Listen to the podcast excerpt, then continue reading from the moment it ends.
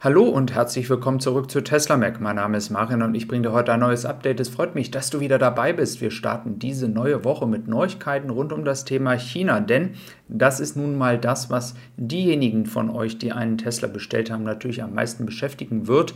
Und das Model Y Performance ist jetzt ja nicht eins, was jeder von euch bestellt hat. Somit sind ja viele von uns noch abhängig von der Lieferkette in China. Starten wir also als allererstes hier in Shanghai und da gibt es offiziell offizielle Nachrichten, dass entsprechend 1188 Lieferanten oder Produzenten wieder loslegen können. Das ist genau das, was jetzt auch gebraucht wird, denn ich hatte ja gesagt, wenn die Fabrik von Tesla wieder anfängt zu produzieren, haben sie noch Ware von einer bis anderthalb Wochen.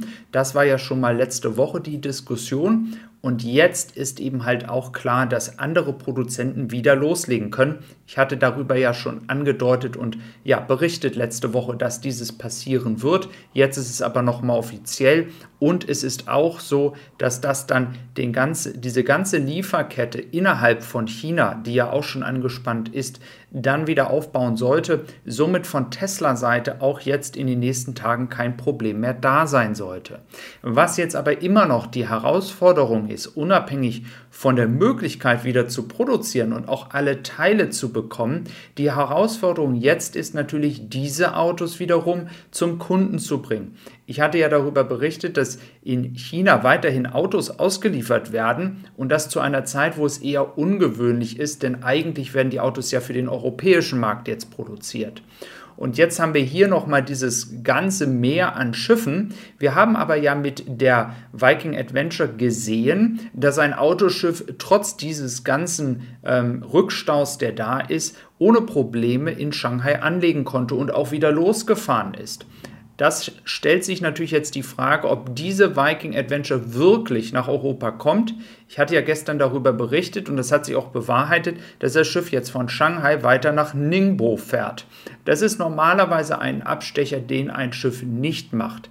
Aber was ist schon normal in der heutigen Zeit? Wir müssen also abwarten. In dem Moment, wo es den Hafen Ningbo verlässt, es könnte ja sein, dass da auch noch etwas draufgeladen wird, dann werden wir sehen, ob es wirklich nach Europa geht und ob sich die Kunden, die in Frankreich eine Bestätigung bekommen haben, dass ihr Auto angeblich auf der Viking Adventure sein soll, ob sich das dann auch bewahrheitet. Grundsätzlich seht ihr, dass es aber sehr, sehr angespannt ist. Es gibt auch noch keine weiteren Schiffe, die in irgendeiner Form angekündigt sind oder weitere Schiffe, wo wir jetzt wissen, wann die auch kommen. Der positive Teil ist aber, dass, wie gesagt, Autos produziert werden können und das jetzt auch mit der Lieferkette abgesichert ist. Ein anderer Punkt, den vielleicht auch viele vergessen, vielleicht sind, bist du auch noch neu dabei, ist, dass die 5000 Batteriepakete wiederum, die ja hier in dieser Fabrik in Grünheide ähm, genutzt werden für die Model Y Performance Variante, dass die ja auch aus Shanghai kommen. Und das heißt, nicht nur die Lieferkette, die wir jetzt besprochen haben für Model 3 und Model Y Long Range Besteller ist wichtig, sondern natürlich auch die Möglichkeit, dass noch mehr Batteriepakete, wie gesagt, hier nach Grünheide kommen. Und das ist natürlich auch ein Aspekt, warum es wichtig und gut ist, dass diese Lieferkette jetzt weiter vonstatten geht und keine Probleme mehr hat.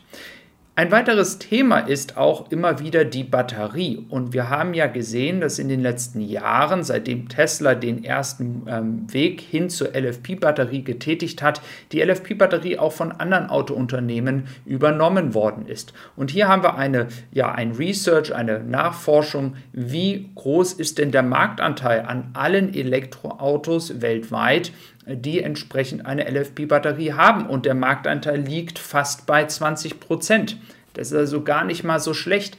Diese Art von Batterie, die LFP-Zusammensetzung, ähm, hat sich hier also durchgesetzt und hat schon einen signifikanten Anteil. Dieser soll auch über die nächsten Jahre noch weiter steigen. Höhepunkt soll so um und bei 2026 laut dieser Studie bei ca. 40 Prozent sein. Tesla hat ja gesagt, dass es fast 50 Prozent ähm, nur LFP-Batterien haben könnte. Hier sind natürlich dann noch andere ähm, Batterietypen, Zusammensetzungen, die in Zukunft Zukunft kommen könnten. Und ich glaube, und wir, das ist wie gesagt meine persönliche Meinung, und hier seid ihr mal wieder gefragt, dass, da, dass die Auswahl an sich an verschiedenen Typen von Batterien auch immer größer werden wird und es somit dann auch eine immer sicherere Lieferkette und Nachschub geben wird für Autobauer um sich da zu entscheiden, welche Art von Batterie möchte ich haben. Und die LFP-Batterie wird sich sicherlich bei kleineren mit ähm, kürzerer Reichweite durchsetzen, also auch günstigeren ähm, Autos. Und äh, dann wird es vielleicht die 4680er Zelle dann in etwas teureren Autos haben. Wir werden also sehen, wie sich das entwickelt in der Zukunft. Es bleibt auf jeden Fall interessant. Was auch interessant ist, ist ab und zu mal auf den kalifornischen Markt zu schauen, denn das ist ja nun mal der Heimatmarkt von Tesla. Und hier hat man jetzt im ersten Quartal einen Marktanteil von 78 Prozent gehabt. Das ist ziemlich gut. Und äh, insgesamt sind ja 67.000 Elektroautos in Kalifornien verkauft worden und davon haben sie, wie gesagt, die 78% Marktanteil. Ähm, und wie gesagt, ähm, das Model S wird in Kalifornien ja auch verkauft ähm, und hat damit auch dann wieder da eine Stellung eingenommen. Für all die Model S Besteller. Ähm, ja, es ist eine sehr, sehr träge, eine sehr trockene Zeit und eine sehr frustrierende Zeit, äh, denn es gibt leider immer noch keine Updates bezüglich Lieferzeiten nach Europa. Ich hoffe, ich hoffe, dass dieses sich bald ändert. Hier übrigens auch noch mal ein Blick auf den Bereich, wo ja die Kathodenfabrik in Austin äh, gebaut werden soll, also ein weiteres Projekt auf diesem gesamten Grundstück. Dann ist uns noch was zugeschickt worden bzw. geteilt worden. Und das ist tatsächlich ein wenig spekulativ, denn es könnte auch ein Fehler sein. Es ist nämlich in Quebec in Kanada ein, ähm, eine Ladestation entdeckt worden mit einer maximalen Leistung von 387 Kilowatt. Das ist sehr ungewöhnlich, wenn man sich die anderen Größen anschaut, die ja eher bei 150 liegen. Also ein bisschen komisch kann sein, dass vielleicht auch hier ein Mitarbeiter etwas falsch eingetragen hat oder es ist ein Test, ob man hier dann schon diese Technologie umsetzen kann mit dieser ähm, Ladegeschwindigkeit. Also müssen wir mal schauen. Ist mir, wie gesagt, noch zugetragen worden und ich bin mal gespannt, ob sich dieses ähm, bewahrheitet oder ob das tatsächlich ein Fehler war.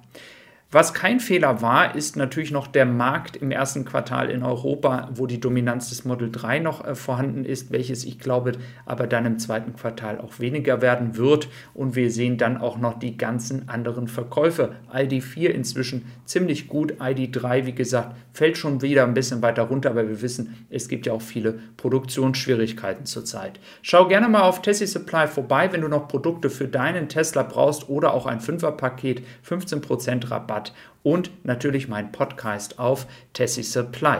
Ich wünsche dir noch einen wunderschönen Tag, mach's gut und wir sehen uns morgen wieder. Bis dann und tschüss.